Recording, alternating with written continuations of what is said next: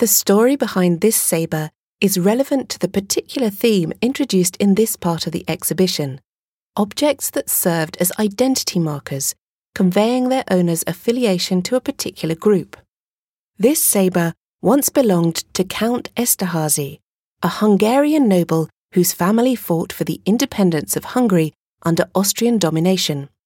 In 1711, suffering defeat, some of the members of the Esterhazy family were exiled to France, where they offered their services to Louis XIV.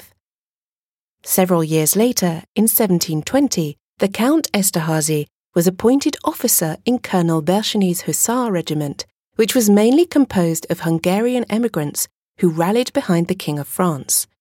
Upon joining this regiment, he received this extravagant gift from the officers as a sign of his peers accepting him and in recognition of the combat led by his family. It was therefore an object that denoted a certain social status within a corps, united by tradition and a common enemy.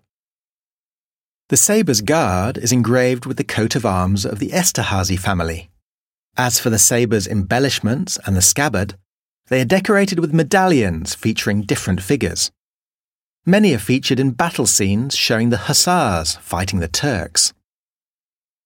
In 1735, Count Esterhazy was authorized to leave Bercheny's regiment in order to create a new unit that would be named after him. Mainly composed of exiled Hungarians, this regiment actively participated in the War of the Austrian Succession.